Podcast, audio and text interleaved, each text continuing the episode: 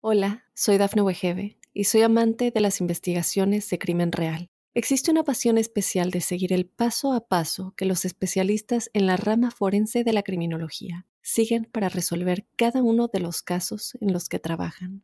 Si tú, como yo, eres una de las personas que encuentran fascinante escuchar este tipo de investigaciones, te invito a escuchar el podcast Trazos Criminales con la experta en perfilación criminal, Laura Quiñones Orquiza, en tu plataforma de audio favorita. Mitos y leyendas de nuestra América. ¿Me acompañan? Soy Jenny de Bernardo.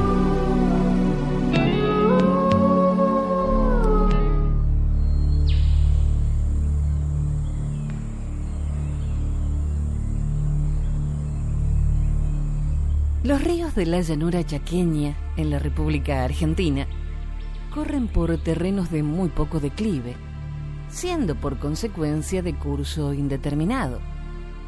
Por la misma razón, sus aguas se deslizan con lentitud. En verano, época que se caracteriza por la abundancia de copiosas lluvias, las barrancas de las orillas suelen desmoronarse y los ríos al crecer se desbordan, salen de sus lechos y las aguas invaden la superficie de la tierra, que siendo impenetrable, las retiene formando bañados y lagunas. Las materias orgánicas arrastradas por los ríos en sus recorridos quedan depositadas allí donde las aguas se han detenido, fertilizando las tierras, lo que se traduce en exuberante vegetación característica de esa zona. Los ríos principales son el Pilcomayo, el Bermejo, con su afluente el Teuco, el Araguay, el Salado, el Guaycurú, que corren de noroeste a sudeste, desaguan en el Paraguay o en el Paraná.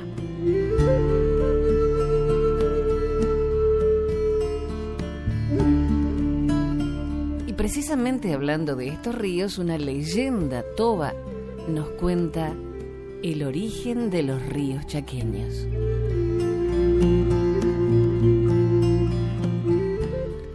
La cosecha de la algarroba había terminado. La tribu entera se dirigía al lugar de los festejos que infaliblemente realizaban luego de cumplir trabajos prolongados. Se reunieron en un claro del bosque esperando a los que tendrían a su cargo la representación, y que aparecieron a los pocos instantes. Eran cuatro y disfrazados. Uno de Nechaj, jabalí, otro de Kiriok, tigre, el tercero de Norerá, zorro, y el último de Diorné, venado. Les acompañaban varios hombres que simulaban ser cazadores. Desde que el juego comenzó, y en el que debían atraparse entre sí, actuaron a la perfección, imitando las características y las voces de cada uno de los animales que representaban. Así se ponían frente a frente, trepaban a los árboles, se perseguían, tratando de darse alcance. Luchaban unos con otros y usaban de todos los medios y astucias empleados por los animales, cuyo disfraz había adoptado cada uno, cuando tratan de poner su vida a salvo. Los hombres, a su vez, intentando atraparlos, no los perdían de vista. Los asediaban, los corrían y atacaban con el mismo ardor y entusiasmo que si se hubiera tratado de una partida de caza. Las carreras y las luchas se prolongaron durante mucho tiempo con gran alegría de los que presenciaban tan singular torneo. Cuando oscureció y el cielo se cubrió de estrellas, se dio comienzo a la danza. Empezó a oírse el monótono son del pimpín, un tambor hecho con un tronco de yuchán, de palo borracho, partido transversalmente en dos y cubierto con un cuero de lerba, de vizcacha, que tocaba incansablemente el director del baile, colocado en el centro del espacio destinado para la fiesta. Comenzaron con la guacanic, estrella, la danza preferida por los tobas, que consideran a las estrellas como los ojos de sus antepasados, en cuyo honor la bailaban. formando varias ruedas, tomados de la mano y mirando siempre hacia arriba, danzaban siguiendo el compás que, valiéndose del pin-pin, marcaba el que oficiaba de director. Estos compases, lentos y espaciados al principio, aumentaban de velocidad a medida que el tiempo transcurría y crecía el entusiasmo de los bailarines, cuyos cuerpos seguían con movimientos rítmicos las variantes marcadas por el pin-pin. Acompañaba a este son el tintineo característico que hacían a chocar, unos con otros, las piedritas, los amuletos y las semillas, colgados en los cinturones y de las chacas, pulseras vegetales, usadas por los bailarines rodeando sus brazos y sus piernas. Un coro masculino dejaba oír sus tonos graves, al que se unían las notas más agudas que entonaban las mujeres, la tagaá, la aloja, mientras tanto, servida en vasijas de barro, iba de boca en boca, levantando los ánimos de los concurrentes, multiplicando su alegría y aumentando su entusiasmo. Así pasaron la noche entera. Con ella terminó la fiesta. Y cuando el sol volvió a aparecer por oriente, sus rayos llegaron hasta los hombres y mujeres que vencidos por el cansancio y embotados por el efecto de la abundante aloja ingerida, dormían su fatiga al reparo de los árboles. Varios días después de realizarse esta fiesta, llegó a la tribu de Salarnec Chi Gisi, el cacique Nutria, un extranjero que dijo llamarse Coipac, palo. Luego de una cosecha tan pródiga y de los festejos ruidosos con que la celebraron, los ánimos de los indígenas se hallaban predispuestos para ver y recibir al recién llegado con simpatía. Si a ello se agrega la astucia que empleó el extranjero al fin de granjearse la amistad de los naturales, se encontrará la razón por la cual lo acogieron con afabilidad, no descubriendo sus intenciones aviesas, sino cuando le fue imposible deshacerse de él.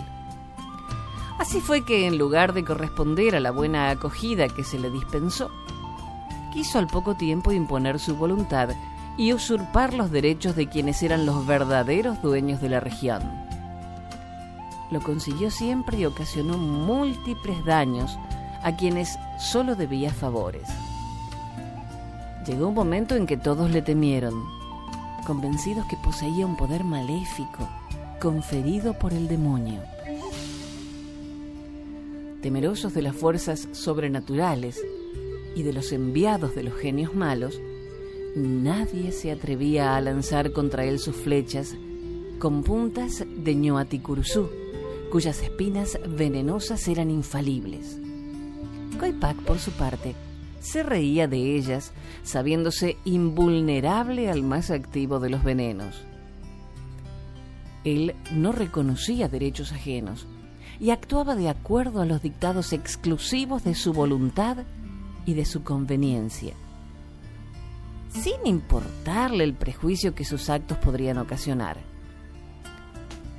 Los toldos de la tribu de Chiguisi se hallaban en las cercanías de Yoyoma, la laguna del pescado, cuyas aguas brindaban a los Nolahuic, a los indígenas, abundantes peces, entre los que había Toigif, Hueserá, Chalné y Noac.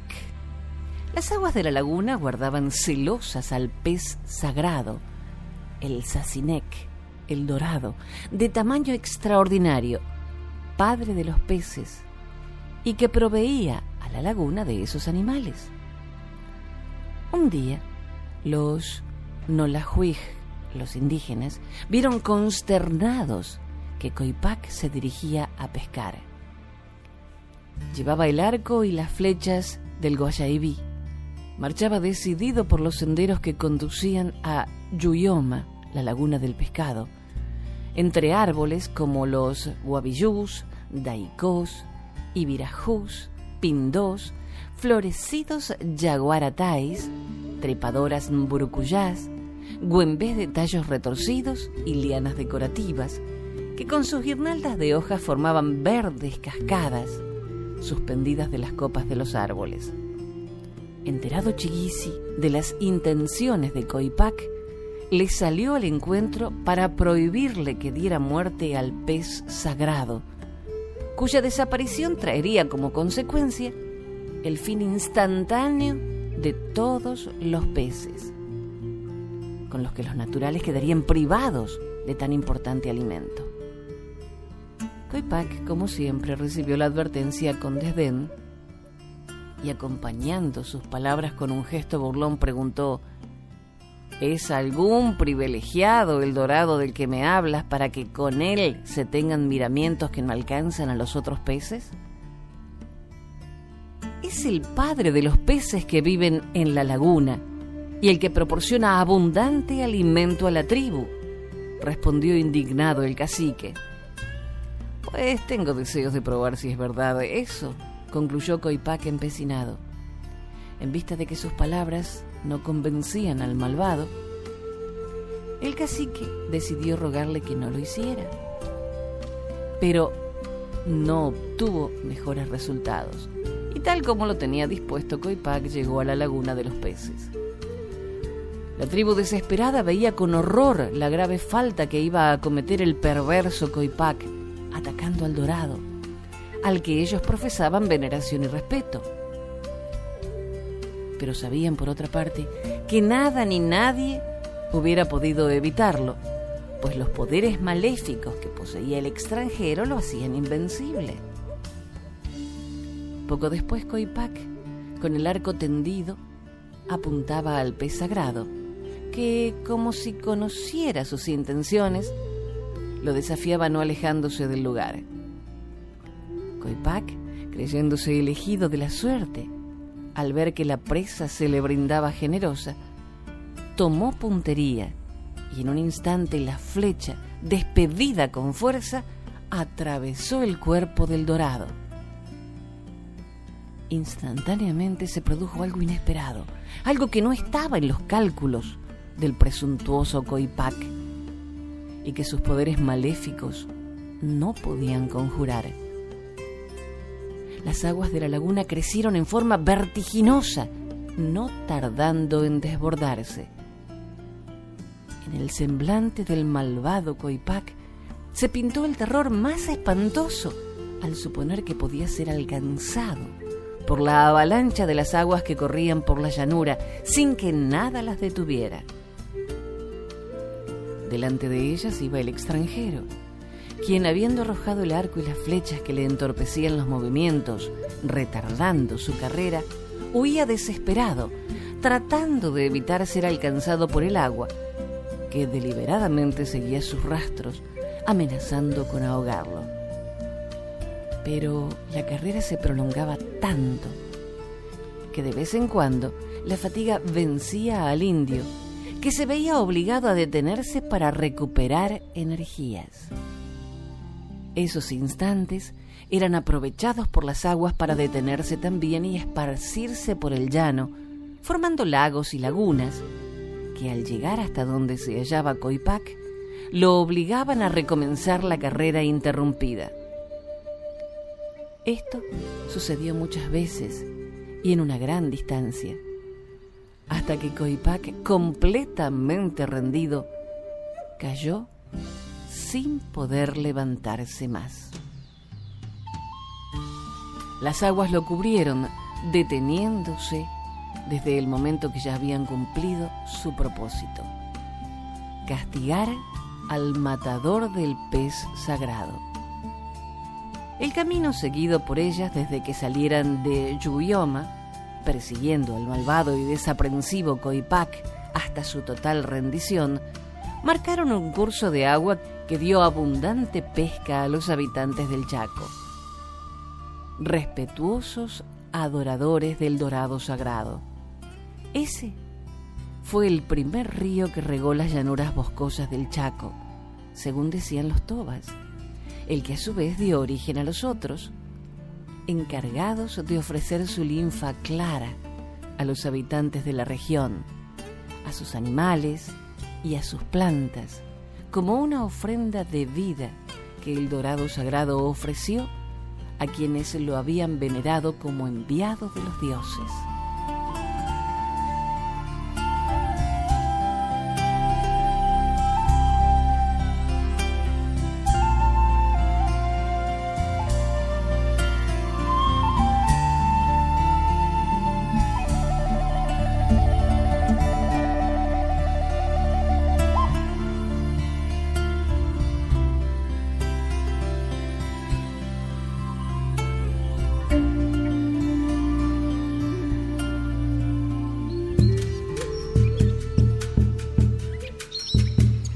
Desde Venezuela nos llega la leyenda de Huasacá, el árbol del mundo.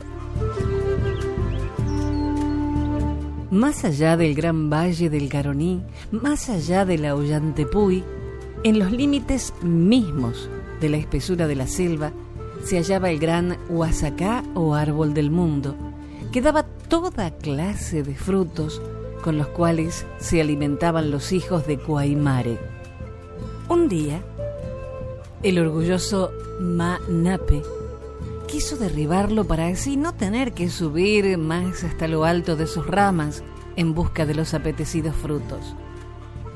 Pese a las advertencias de su mujer, como pudo, logró derribar al gran árbol y éste, en su caída, destrozó buena parte de la tierra y levantó el inmenso cerro del Roraima y a todos los tepuyes, hasta donde huyeron unos pocos guaraos y desvió las aguas del gran río que se tragaba al mar y éstas comenzaron a inundarlo todo. Los hombres y las mujeres, los niños, los ancianos murieron ahogados. Solo lograron salvarse los pocos que subieron hasta los tepuyes. Desde entonces, como castigo del gran Dios que habita en el mar de arriba, el gran árbol del mundo se perdió y los hombres y mujeres comenzaron a padecer un hambre infinita y por ello deben trabajar para alimentarse.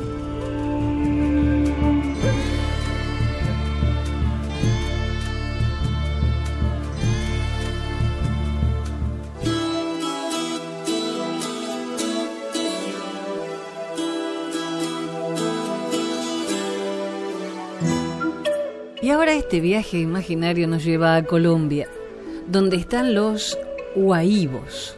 Viven en los llanos orientales. Aproximadamente unas 25.000 personas hablan la lengua huaíba. Viven en casas con techo de hoja de palma, paredes de palma y con piso de tierra pisada. En el suelo está el fogón que sirve para cocinar y además para calentar a la gente en las noches frías.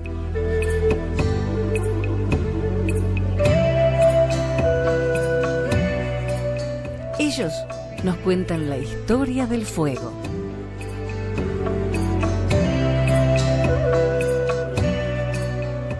En un lugar llamado Agua, actualmente Santa Rita en el Bichada, Kuwai, un héroe mitológico, solía calentarse en su hamaca cerca del fuego. En aquel entonces la gente no conocía el fuego y por esto asoleaban el pescado y la carne que iban a comer. Pero la gente se cansó de esto.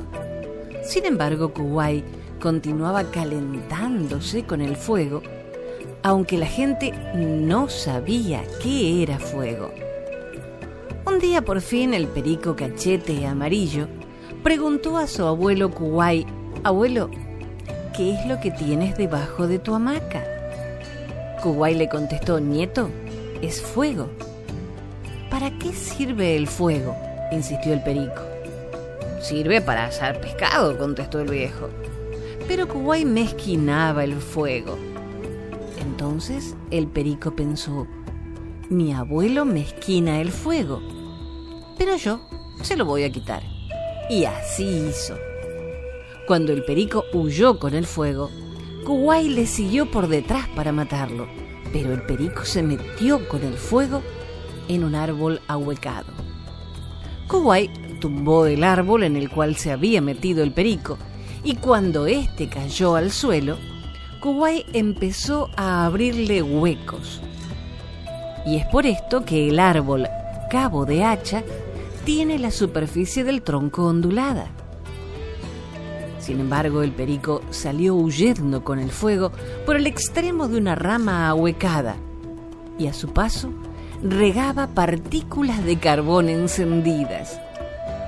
Y es por esto que el perico tiene el doblez del ala de color rojo encendido. Después de todo esto, y una vez a salvo, el perico enseñó a la gente cómo utilizar el fuego.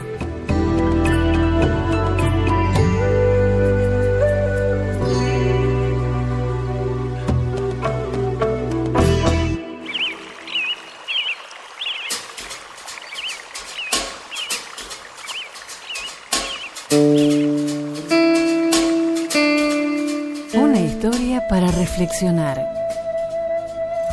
Mucho antes que nosotros viviéramos en este lugar, ¿quiénes eran los que habitaban este bosque? Las tribus indígenas que vivían aquí tenían costumbres muy diferentes a la nuestra. Hoy día en Paraguay hay una manera democrática de elegir nuevos líderes, con elecciones, con votaciones. En una de las tribus de esta zona, tenían una manera muy diferente de escoger al nuevo jefe o líder. Cuando veían que uno de los jefes ya se estaba haciendo viejito y que ya no podía dirigir más, los jóvenes y las doncellas de la tribu empezaban a buscar una pregunta muy especial. En vez de votar, en esta tribu la persona que le podía hacer una pregunta al jefe anciano que éste no podía contestar, se convertía en el nuevo jefe. Cierto año uno de los jefes se enfermó gravemente. Ya casi no podía caminar y pasaba sus días abrigado dentro de su pequeña choza. Al ver que el anciano pronto no podría dirigir más los asuntos de la tribu, los jóvenes y las doncellas comenzaron su búsqueda de la pregunta incontestable. Un joven salió por uno de los senderos del bosque a pensar y a buscar su pregunta. Miraba hacia todos los lados con la esperanza de que la naturaleza le diera una clave que lo convirtiera en el nuevo jefe. De repente, escuchó entre los arbustos a la orilla del sendero el sonido de un pajarito. Hizo a un lado las ramas y las hojas y allí encontró un nido. En el nido había un pajarito que el joven tomó rápidamente en sus manos. Ahora tengo en mis manos la pregunta que el jefe no podrá contestar, pensó el joven. Voy a ir ante el jefe y le voy a decir, eh, Gran jefe, tengo algo en mis manos. Es un pajarito. ¿Está vivo o está muerto? Si el jefe me dice que está muerto, abriré mis manos y el pájaro volará en libertad. Pero si dice que está vivo, lo aplastaré en mis manos y quedará muerto. De todas maneras, el jefe se habrá equivocado y yo seré el nuevo jefe. Lleno de orgullo, el joven guerrero retrocedió sus pasos por el sendero hasta llegar a la aldea y se detuvo ante la choza del jefe anciano. Desde la puerta gritó, ¡Oh, gran jefe! El jefe, ya apenas moviéndose, se acercó a la entrada de la choza y dijo, Sí, joven, ¿qué deseas? Tengo una pregunta para usted, declaró el joven. Ajá, contestó el anciano con que quiere ser el nuevo jefe. Tengo algo en mis manos, dijo el joven creyéndose muy astuto. Es un pajarito. ¿Está vivo o está muerto? El jefe se quedó pensando y mirando al joven por un largo rato. Con lágrimas en los ojos, por fin le contestó al joven y le dijo, Oh joven, ese pajarito que tienes en tus manos puede ser lo que tú deseas en este momento. Si quieres, puedes aplastarlo entre tus manos matándolo. O si quieres, puedes abrir tus manos y dejar que vuele en libertad. Tú decides. Cada uno de nosotros tenemos algo precioso en nuestras manos. No es un pajarito pero es algo que aplastamos y matamos cada vez que tiramos basura, que malgastamos el agua, que cortamos un árbol. Nosotros tenemos al mundo en nuestras manos. Y cuando decidimos cuidar de sus ríos, sus bosques, su aire y sus animales, entonces lo estamos dejando vivir en libertad. Dios nos ha dado a cada uno el poder pensar y con ese pensar la habilidad de tomar decisiones. Muchas de las decisiones que hemos tomado han sido para aplastar este mundo que es nuestro hogar. Él nos invita ahora a cambiar lo que hemos escogido. Cada niño aquí va a ser el jefe de su tribu algún día. Ustedes son los jóvenes y las doncellas que van a estar haciendo las preguntas para convertirse en los líderes de mañana. Regresen a sus hogares, a sus escuelas, con la decisión de hacer todo lo que puedan para que este mundo viva en libertad. Extraído de cuentos y leyendas indígenas.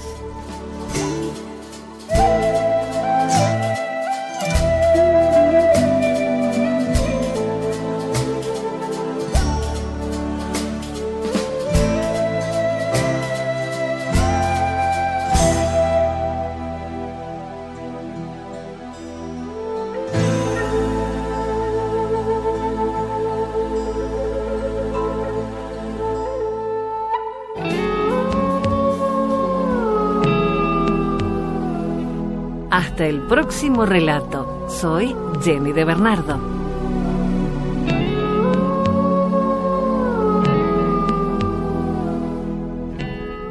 Hola, soy Dafne Wegebe y soy amante de las investigaciones de crimen real. Existe una pasión especial de seguir el paso a paso que los especialistas en la rama forense de la criminología siguen para resolver cada uno de los casos en los que trabajan.